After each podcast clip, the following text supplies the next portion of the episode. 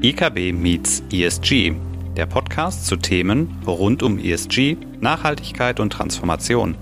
Moderiert von Jennifer Adam. Dass wir ein bisschen mehr zum Pragmatismus zurückfinden, ideologiegetrieben, glaube ich, wird es nicht lange vorhalten.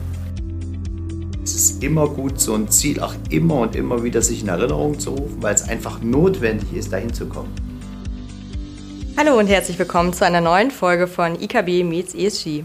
Mein Name ist Jennifer Adam, ich bin ESG und Nachhaltigkeitsexpertin der IKB und führe Sie durch diesen Podcast. Heute habe ich zwei Gäste vor mir sitzen, die auch schon ein bisschen bekannt sind für diejenigen, die den Podcast öfters hören. Steffen Zeise, unser Vorstandsmitglied der IKB und Jens Fröhlich, Bereichsleiter Public Loans, Sector und Transformation Advisory. Hallo ihr zwei. Hallo, Jenny. Guten Morgen, Jenny. Hallo. Ja, schön, dass ihr beiden hier seid. Wir wollen ja ein bisschen mal das Jahr Revue passieren lassen, auch schauen, wie sieht es denn 2024 so grob aus. Aber für die Hörerinnen und Hörer, die vielleicht neu einschalten, könnt ihr euch beiden einmal kurz vorstellen. Steffen, magst du mal anfangen? Soll ich anfangen? Also, genau, Steffen Zeise, ähm, jetzt mittlerweile 51 Jahre, seit äh, drei Jahren knapp äh, Vorstand der IKB fürs Firmenkundengeschäft, seit 25 Jahren in verschiedenen Führungsfunktionen in verschiedenen Banken ähm, unterwegs. Immer Mittelstand, immer Großkunden. Ja, genau. Was gibt es da sonst noch zu sagen? Zwei Kinder habe ich ähm, und eine Frau, die an der WHU arbeitet. Ja, schönen guten Morgen von meiner Seite. Jens Fröhlich, schon 54, davon erschreckende 22,5 Jahre bei der IKB, immer im Firmenkundengeschäft gewesen. Und ich leite seit äh, einigen Monaten den neu gegründeten Bereich, den du gerade beschrieben hast. Aussprachen muss ich selbst immer noch üben. Dieser Bereich hat eigentlich äh, im Wesentlichen den Fokus auf alles, was eine IKB im Zuge der Industrietransformation leisten kann, also das ganze Spektrum Fördermittel, Zuschussberatung. Ähm, wir bauen jetzt neu die Projektfinanzierung auf, bis hin eben zu ESG-Beratung, wo du ja auch unterwegs bist, Jenny. Genau, ja, großes, breites Spektrum, was ihr beiden auch umfasst. Und wenn wir jetzt zum Beispiel retroperspektivisch nochmal das Jahr betrachten. Wir sind ja ungefähr im Juni mit dem Podcast gestartet, Mitte des Jahres, auch mit dem Thema Sustainable Finance und Orangutans. Steffen, ähm, da hast du gesagt in der Folge, 10 von 10 Kundengesprächen beinhalten das Thema ESG. Ist das immer noch so? Hat sich da was verändert? Was nimmst du so wahr bei unseren Kunden? Ähm, also zunächst im Sommer war ich tatsächlich nochmal als Anekdote tatsächlich nochmal bei den Orang-Utans und haben, haben unseren Kindern mal gezeigt, was in den letzten 15 Jahren da entstanden ist. Und da gab es zwei wesentliche Effekte. Der eine Effekt ist, dass wirklich 500 Orang-Utans mittlerweile gerettet wurden. Der andere Effekt ist, dass um diese Station herum, ähm, wo die Tiere aufgezogen werden, quasi kein Baum mehr steht. Ja, ähm, und wenn man da 15 Jahre zurückguckt, war dieses Reservoir, nenne ich es mal, mitten im Grün. Ja, einfach gesprochen, jetzt steht da kein Baum. Und drumherum wird in riesigen Abraumhalden Kohle gefördert. Und wenn man dann da steht mit Kindern, die 10 äh, und 13 äh, Jahre alt sind, dann macht man sich natürlich Gedanken, ähm, ob das der richtige Weg sein kann ähm, in der heutigen Zeit. Und da wird einem eigentlich bewusst, dass es ohne Transformation am Ende des Tages nachhaltig kein nachhaltiges Leben geben wird. Ja, also insofern vielleicht nochmal nur, um zurückzukommen auf das, was ich am Anfang gesagt habe, als wir uns das erste Mal unterhalten haben. Ähm, da haben wir darüber gesprochen und das ist ja nur ein Synonym dafür, wie Ressourcen tatsächlich in der Welt gnadenlos verbraucht werden. Was hat sich geändert? Ähm, ja, man schaut ja von Monat zu Monat äh, quasi gefühlt der nächsten Veränderung entgegen. Und äh, als wir uns unterhalten haben, war die Welt schon kompliziert und jetzt ist sie, glaube ich, nicht, nicht einfacher geworden. Wir haben dramatischen Zinsanstieg, wir haben globale Probleme, wir haben kriegerischen Auseinandersetzungen, territoriale Effekte ähm, und das strahlt natürlich auf die Unternehmen aus. Und ich würde lügen, wenn ich sagen würde, dass heute zehn von zehn Kundengesprächen sich im Wesentlichen um ESG handeln, sondern es geht um komplexere Themen, es geht um Finanzierung, es geht um Perspektiven, wo investiere ich noch. Aber trotzdem ist in keines bei zehn von zehn Gesprächen ESG kein Thema. War das jetzt richtig? Ist in keinem kein Thema. So, es ist ein Thema. Es wird heute ein bisschen eher eingereiht in eine Vielzahl von komplexen Herausforderungen für Unternehmen. So würde ich sehen. Das heißt, das Thema ist ungebrochen da und die Stimmung ist trotzdem gedämpft eher, weil man hört ja viel in den Medien, dass eher die Wirtschaftsstimmung in Deutschland sehr düster ist, gerade durch das Thema Zinsanstieg. Ich weiß nicht genau, wo es bei den Investitionen hingeht. Gestern war ich noch beim Bankenverband auf einer Veranstaltung. Da gab es auch die großen Themen, die uns herumtreiben, sind Deglobalisierung, Dekarbonisierung, Digitalisierung, Demografie und natürlich das Thema Zinsen mit dabei. Jens, es gibt vor der KfW ein neues Klimabarometer. Sieht das auch alles so düster oder sind da andere Perspektiven zu beobachten? Also es ist schon eine schwierige Zeit für viele Unternehmen. Das äh, kann man nicht leugnen. Und wenn Steffen sagt, das Thema ESG ist, ist überall dabei, aber vielleicht nicht mehr ganz so weit oben, kann ich das mit, aus meiner Sicht nur bestätigen in den Kundengesprächen. Was ich aber trotzdem interessant finde, ähm, ist, dass ähm, die Unternehmen vielleicht, ähm, gerade die größeren, dazu übergegangen sind, es schon fast so ein Stück mehr als Selbstverständlichkeit mit in ihre Strategie aufzunehmen. Die KfW hat das neue Klimabarometer erst vor wenigen Tagen veröffentlicht. Das ist das zweite, was sie macht und es ist immerhin eine ziemlich groß anbelegte Befragung. 11.400 Unternehmen sind da befragt worden, also das ist schon ziemlich viel. Viel mehr kann man, glaube ich, gar nicht befragen. Und ich habe mir einfach nur mal die zwei, drei größten äh, Bullet Points rausgeschrieben, die ich interessant fand. Also trotz der ganzen ähm, schwierigen äh, Randbedingungen kann man sagen, ähm, es ist schon eine sehr deutliche Zunahme ähm, der Investitionen in den Klimaschutz zu verzeichnen. Gut, das sagen die Unternehmen selber, aber immerhin sie tun es. Und zwar gegenüber dem Vorjahr, das Vorjahr 2022, da wurde die Schule das erste Mal durchgeführt, real um 18 Prozent, nominal um 31 Prozent. Also da reden wir jetzt nicht über minimale Steigerungen, sondern über viele. Äh, was man aber eben auch dazu nehmen muss, äh, es werden ja hier Unternehmen äh, aller Größenordnung befragt, vom Kleinstunternehmen mit bis zu fünf Mitarbeitern bis zum großen Konzern. Und da zeichnet sich eben ein sehr, sehr spürbares Gefälle ab. Bei den Großunternehmen ähm, gehört laut eigener Angabe jetzt das Thema Klimaschutz und Klimaschutzinvestitionen ähm, zur Unternehmensstrategie dazu. 80 Prozent roundabout sagen, jawohl, das ist bei uns Teil der Unternehmensstrategie. Wenn man in die kleineren Größenordnungen geht, äh, dreht sich das Verhältnis gerade um. Ja, da sind es 10 äh, bis 20 Prozent, die jetzt sagen, also heute ist das Teil unserer Strategie. Ähm, und das zeigt uns auch so ein bisschen, dass wir eben ein bisschen aufpassen müssen, dass wir das Gros der Unternehmen, Deutschland besteht eben nicht nur aus den großen, sondern auch vielen kleinen Unternehmen, nicht verlieren und nicht abhängen mit dem ganzen Thema. Was ja auf der einen Seite auch finanzielle Ressourcen verlangt und auf der anderen Seite auch regulatorisch sehr herausfordernd ist. Und das äh, finde ich auch noch ein bemerkenswertes Ergebnis. 85 Prozent der Großunternehmen erwarten, dass sich das Thema und die Investitionen in Klimaschutz über die nächsten Jahre auch noch steigern. Ja, also die sagen jetzt nicht angesichts der schwierigen Umstände, oh, jetzt erstmal Schluss, sondern die sagen, wir machen noch mehr, auch hier die kleineren eher nicht. Und das größte Hemmnis bei allen, kann man im Endeffekt sagen, die wirtschaftliche Unsicherheit ähm, der ganzen Investitionen, ja, weil es im Endeffekt ja auch sehr viel auf Annahmen macht und ja häufig nicht getrieben ist von, ich sag mal, normalen ähm, wirtschaftlichen Überlegungen und mit normalen Rentabilitätserwartungen, sondern nur wenn, dann geht es gut. Und das Thema finanzielle Ressourcen ist bei vielen Unternehmen, gerade im klassischen Mittelstand, schon ein Engpass. Die Großen berichten, dass sie im Wesentlichen über die Kapitalmärkte referenzieren. Und die Kleinen hängen, äh, oder je kleiner es wird, desto stärker hängen sie an Fördermitteln.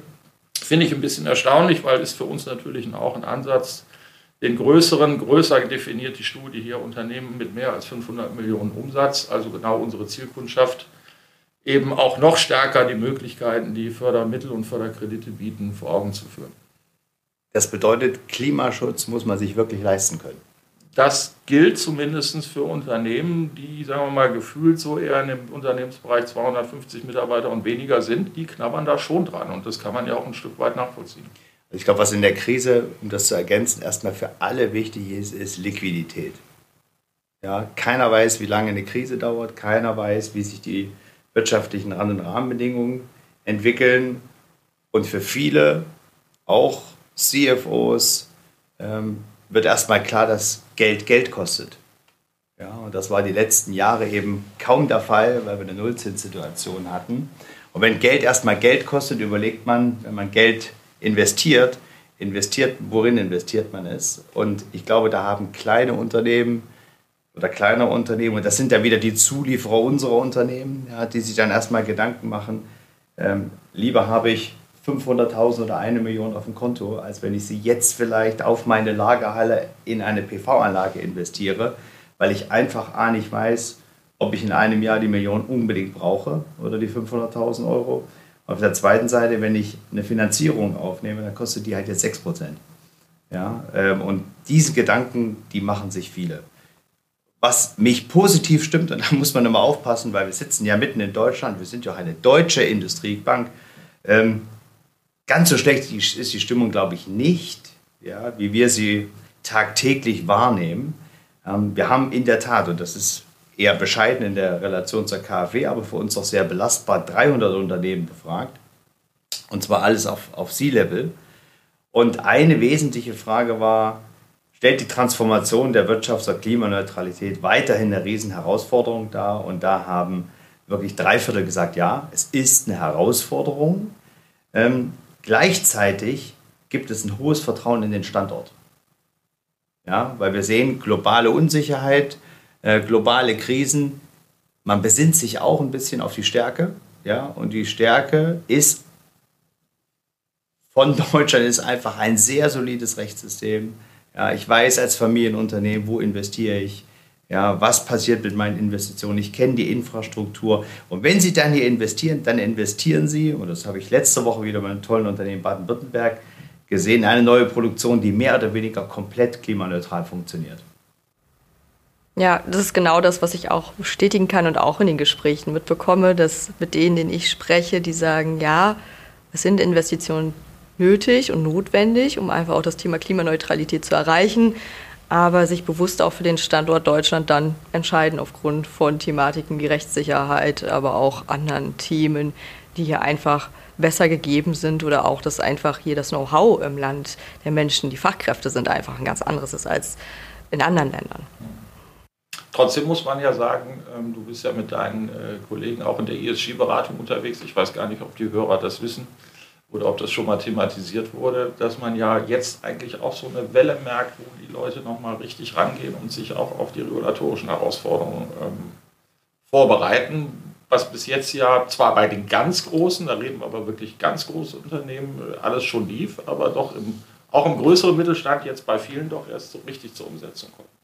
Ja, also das merkt man richtig, dass da jetzt die Thematik an Fahrt aufnimmt, auf jeden Fall, weil natürlich regulatorisch getrieben die Timeline immer kürzer wird. Also wenn wir überlegen, dass ab 25 die Berichtspflicht gilt für 26, wir sind jetzt fast in 24, das hört sich noch sehr weit weg an, aber gerade die Thematik, dass man sich überlegen muss, a, was muss ich überhaupt berichten in dem nicht finanziellen Bericht und b, welche Datenpunkte darf ich dann erfassen, wo habe ich vielleicht Datenlücken.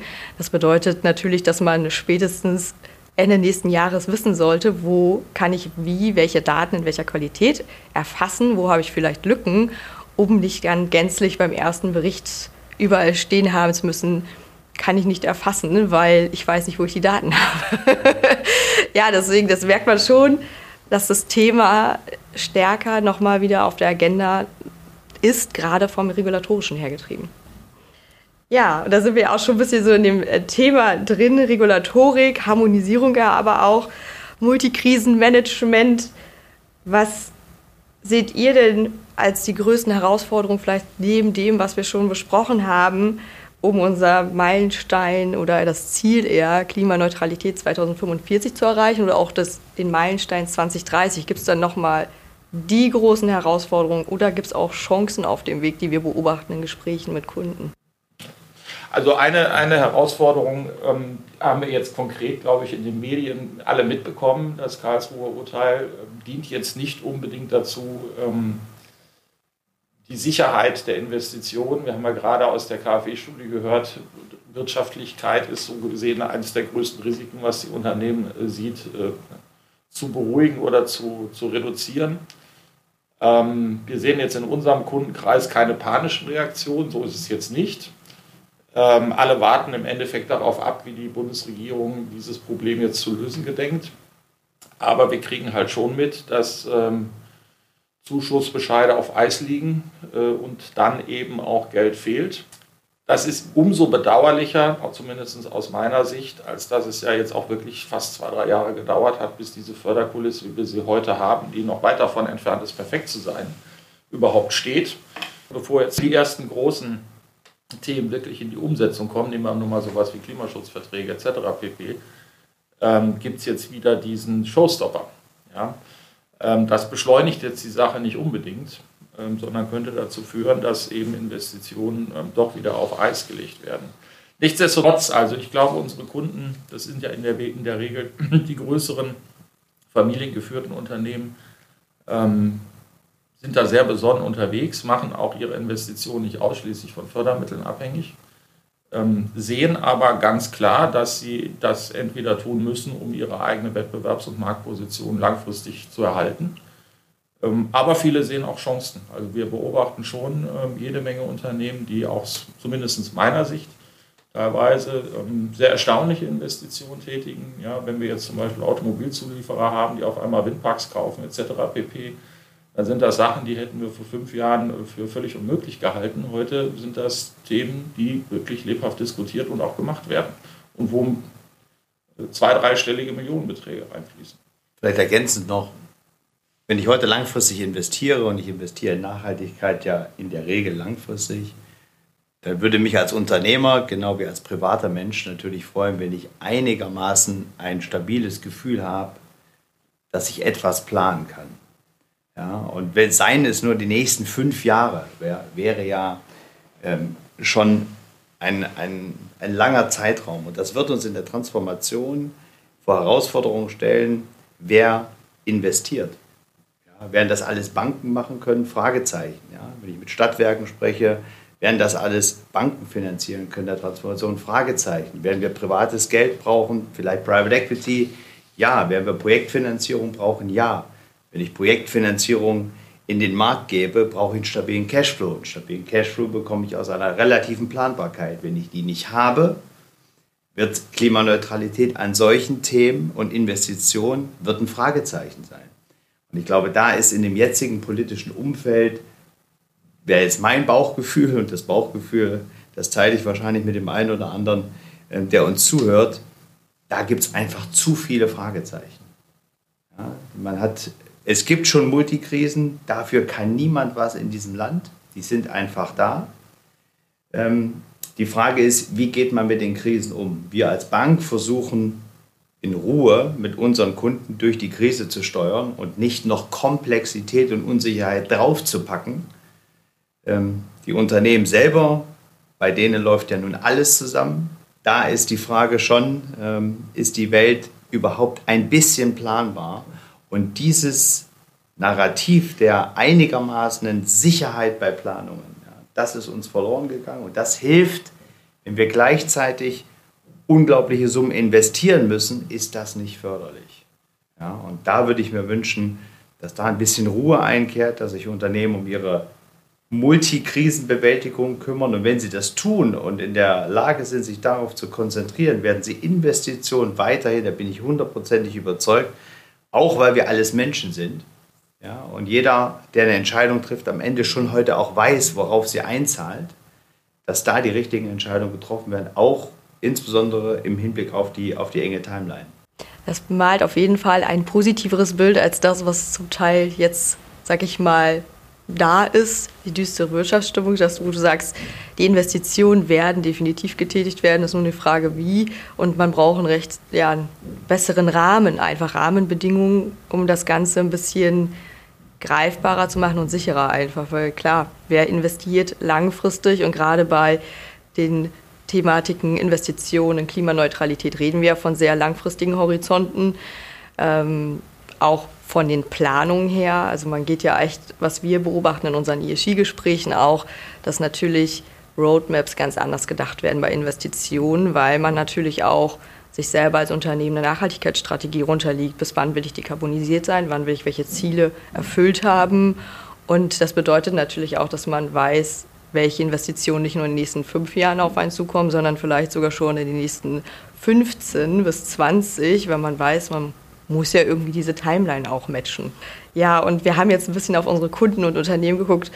Steffen, wir sind ja nächstes Jahr als Bank 100 Jahre am Markt. Wir bestehen dann 100 Jahre, wir haben ein Jubiläum. Gibt es irgendwas, was wir noch jetzt schon teilen können zu der Thematik, gerade auch mit Hinblick auf das Thema ESG? Was haben wir uns so vorgenommen? Was ist denn unser Ausblick als IKB auf das nächste Jahr? Also erstmal ist es erstaunlich, wenn die Bank 100 wird und ich über 50 bin, dass ich schon halb so alt bin wie die Bank. Ja, das erschreckt mich dann immer ein bisschen. Ja, es wäre besser, ich wäre nur ein Drittel so alt wie die Bank. Aber so ist das Leben. Ähm, nee, genau, 100 100 Jahre ähm, als Bank, die vieles durchlebt hat. Und ich bin ja, wie gesagt, noch nicht so lange dabei wie mein Sitznachbar Jens, ähm, der da viel, viel mehr berichten kann. Ähm, das Interessante ist, 100 Jahre bringt Up and Downs. Ja? Bringt, äh, es gibt wahrscheinlich kein Unternehmen, was wir auch treffen, die sind ja teilweise sogar noch älter als 100 Jahre, wo es 100 Jahre nach oben ging. Ja? Sondern es gab immer schwierige Phasen, so ist es auch bei einer Bank. Ähm, auch da gab es Herausforderungen. Und das macht uns in Summe erstmal sympathisch, weil wir genauso funktionieren wie ein Unternehmen. Wir sind klein, wir hatten gute und schlechte Zeiten. Heute geht es uns gut. Ähm, wir haben tolle Kunden, wir haben ein sehr fokussiertes Geschäftsmodell. Ich glaube, unsere Mitarbeiter und ich hoffe auch unsere Kunden, mit denen wir in den Regionen, in denen wir ansässig sind, äh, sehr schöne Feste feiern werden, ja, gemeinsam, ähm, sind, glaube ich, sehr happy damit, dass wir 100 Jahre alt sind und heute aus meiner Sicht sehr fokussiert im Markt unterwegs sind und genau wissen, was wir tun. Und das wissen wir warum, weil wir einfach sehr, sehr stark verankert sind im deutschen Mittelstand. Das ist einfach so. Und wenn wir über die 100 Jahre jetzt das Thema ESG auch nochmal drüber schreiben, das würde ich eher nicht tun. Ja, da geht es darum, dass es eine Partnerschaft mit vielen Unternehmen gibt, ähm, die unsere Kunden sind und wir stolz darauf sind, dass wir 100 sind. Ähm, werden wir trotzdem nach vorne dynamisch gucken. Das eine ist ja die Vergangenheit zu kennen und das andere ist seine Zukunft zu gestalten. Und das ist für mich eher nochmal ein Aufbruch für die nächsten Jahre. Ähm, wir haben viele junge Leute im Unternehmen, viele junge Leute, ähm, die uns auch fordern, ja, die wir fördern. Und da ist das Thema natürlich Nachhaltigkeit ein Thema. Und ich weiß jetzt nicht, Jens, ob man das als großen Paukenschlag werten kann, aber nächstes Jahr werden wir wieder Projektfinanzierung machen. Das hatte die Bank früher, als sie eine deutlich größere Bank war, schon gemacht. Wir haben das Know-how in der Bank, wir verstehen es, ähm, Projekte zu finanzieren. Das tun wir täglich, nur in anderen Strukturen. Ab nächstes Jahr werden wir das auch wieder in unser Portfolio aufnehmen und dann können wir aus meiner Sicht Transformation finanzieren auf allen Ebenen. Über normale Finanzierung, über Förderfinanzierung, über Kapitalmarktfinanzierung, über Projektfinanzierung und über Exportfinanzierung. Aus meiner Sicht wüsste ich nicht, was wir dann noch additiv hinzufügen können. Insofern 100 Jahre, da würde ich mich ein bisschen aufs Feiern konzentrieren. Ja, das steht da im Vordergrund, ja, weil es einfach auch eine Wertschätzung ist an unsere Mitarbeiter.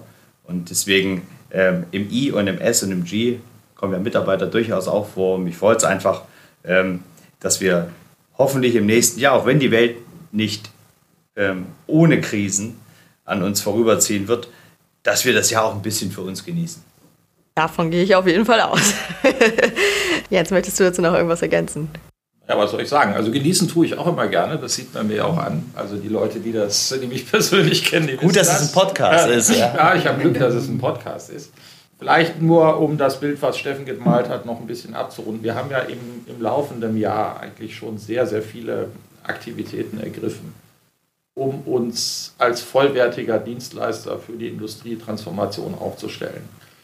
Und wir fangen jetzt gerade an, es zu machen und der 100. Geburtstag wird neben dem schönen Jubiläum vielleicht einfach das erste Jahr sein, wo, das, wo die Maschine dann, die, die neu und ergänzte Maschine ähm, rund läuft. Ja, ich meine, was haben wir in den letzten Monaten gemacht? Äh, heute hat man den Eindruck, das ist schon immer da. Ja, das Thema ESG-Beratung, also dein Team ist dazu gekommen. Äh, die Projektfinanzierung ist aus der Taufe gehoben worden. Wir haben Energieberatung an Bord, wir machen Zuschussberatung. Bei uns kannst du jede Art von Förderkrediten äh, kompetent beraten bekommen, wie wahrscheinlich in der Form bei kaum einer anderen Bank.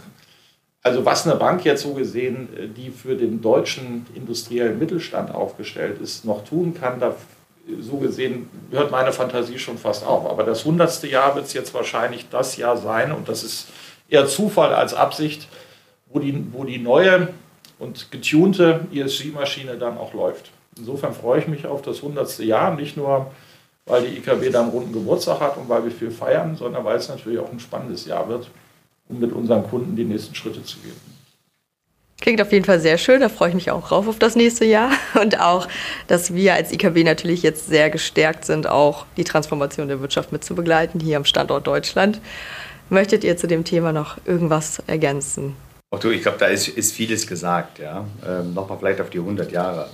Ähm, das, äh, da gilt es einfach, sich auch äh, mit Kunden einfach auch eine gute Zeit zu verbringen. Wir haben Kunden mit der 300. Finanzierung ähm, teilweise ähm, und mit äh, einstelliger Kundennummer. Und mit denen sind wir heute immer noch ähm, in der Finanzierung. Und ich weiß nicht, was wir bei der ersten Finanzierung mit denen finanziert haben, aber ich weiß, heute sprechen wir über die Themen, die uns alle betreffen, nämlich als Menschen. Ja, wie stellen wir diesen Planeten auf? Ja, diese Themen gab es mit Sicherheit vor 30 Jahren in der Form nicht oder vor 40, wann auch immer die Finanzierung gewesen ist, die erste. Ähm, auf der anderen Seite äh, unsere Gesprächspartner sind in zweiter, dritter, vierter Generation teilweise schon, ja, äh, betrachten ihr Leben auch anders als deren Vorfahren, Vorfahren, ja, kümmern sich um ganz andere Themen und die Dinge kommen bei uns einfach sehr gut zusammen, weil sich heute Unternehmer, Angestellte, Vorstände, CFOs, Treasurer in so einer Phase der multiplen Krisen nicht darüber Gedanken machen, ähm, ob irgendwo noch ein Cent im Zahlungsverkehr zu verdienen ist, sondern wie man die Transformation finanziert. Ja, wie man sein Equity einsetzt, wie man intelligent an welchen Standorten perspektivisch entwickelt. Veränderung ist Tagesgeschäft ja, und Unsicherheit ist Tagesgeschäft, damit müssen wir leben. Mein Gefühl ist, dass sie sich da ganz gut aufgehoben fühlen, wenn wir die Dinge nicht noch weiter verkomplizieren.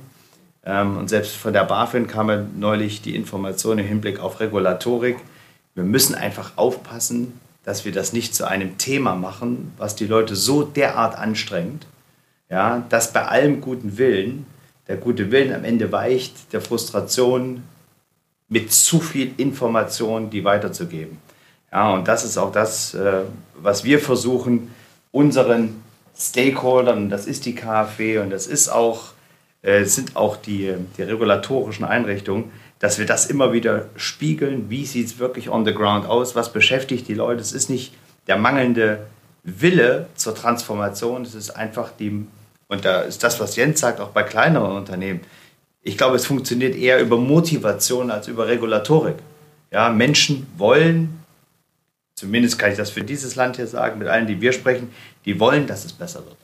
Ja, die wollen nicht, dass Plastiktüten 100 Jahre oder 200 Jahre verrotten, ehe irgendwann Plastik verschwindet. Die wollen, dass es besser wird.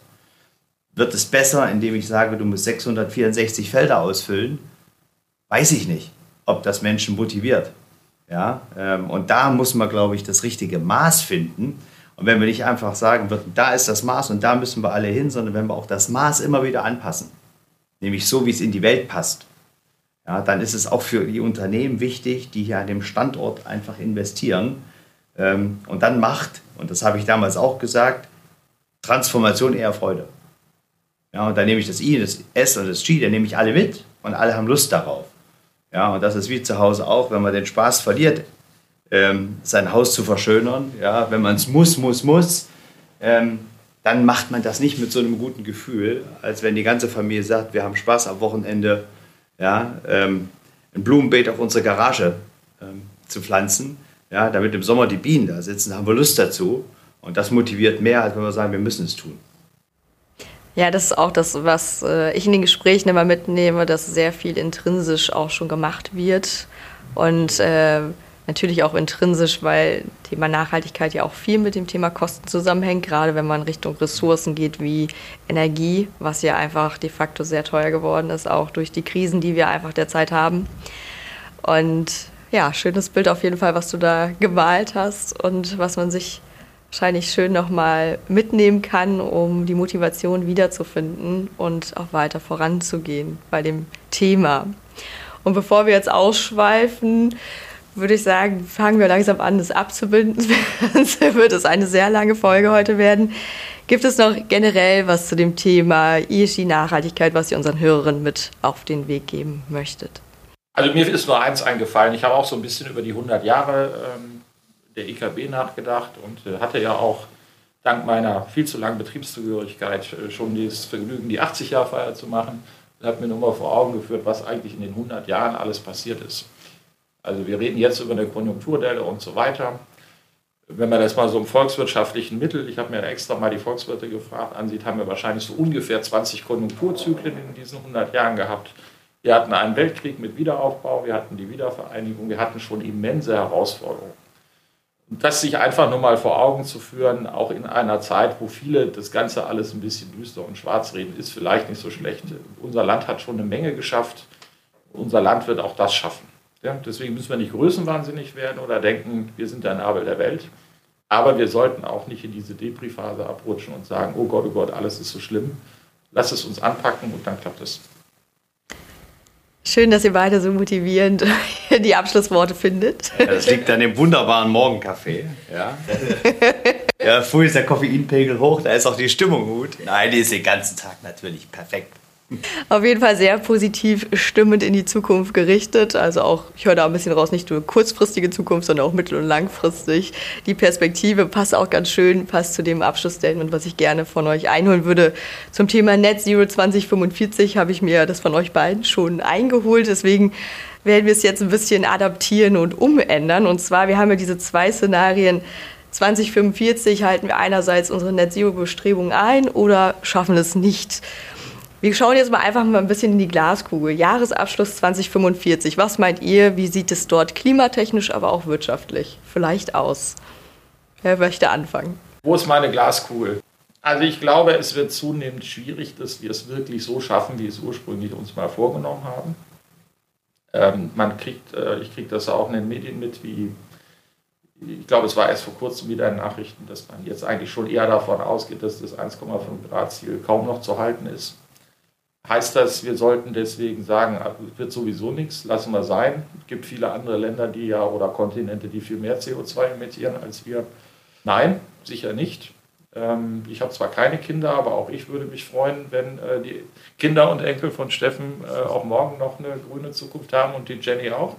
Aber ich würde schon hoffen, dass wir ein bisschen mehr zum Pragmatismus zurückfinden und es nicht nur ideologiegetrieben machen, weil nur ideologiegetrieben, glaube ich, wird es nicht lange vorhalten. Der Pragmatismus ist zwingend erforderlich, damit wir es eben bis 2045 durchhalten. Jetzt mache ich es ganz einfach. Ich schließe mich dem absolut an. Ja. Ähm, es ist wie, wie, wie für ein Privat im Leben, wie für die Bank, wie für alle Dinge. Ähm, es ist immer gut, sich ambitionierte Ziele zu stellen. Ja, man muss auf dem Weg, gerade wenn man so lange plant oder so lange Zeiträume hat, natürlich immer wieder gucken, gibt es da ein ICE-Schnellstrecke zum Ziel oder muss man mit einem 49-Euro-Ticket äh, ein paar Umwege fahren mit der Regionalbahn? Ja, die Frage ist, kommt man trotzdem eben am gleichen Ziel raus und auch zum gleichen Zeitpunkt?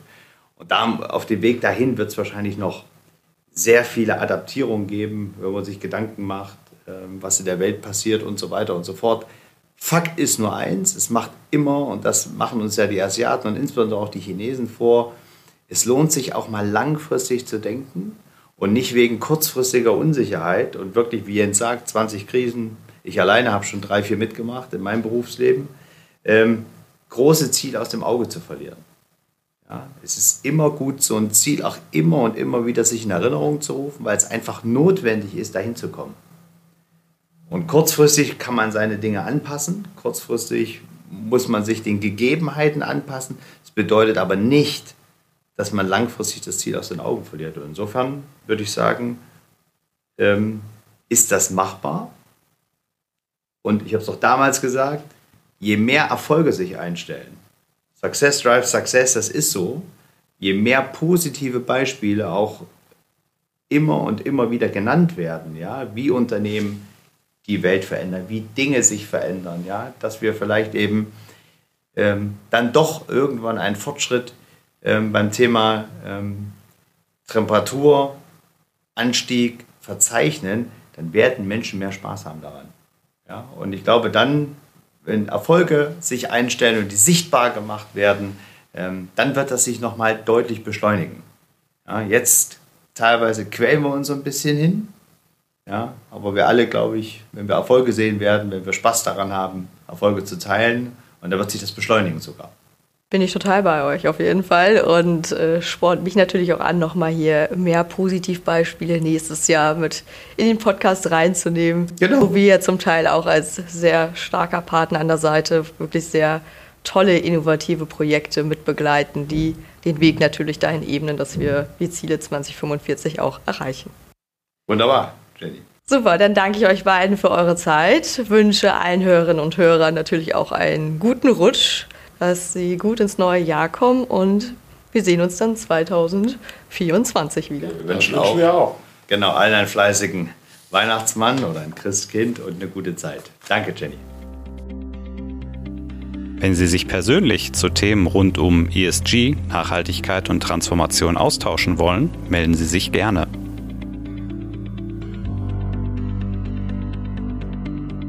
Die IKB wünscht allen frohe und besinnliche Festtage und einen guten Rutsch ins neue Jahr.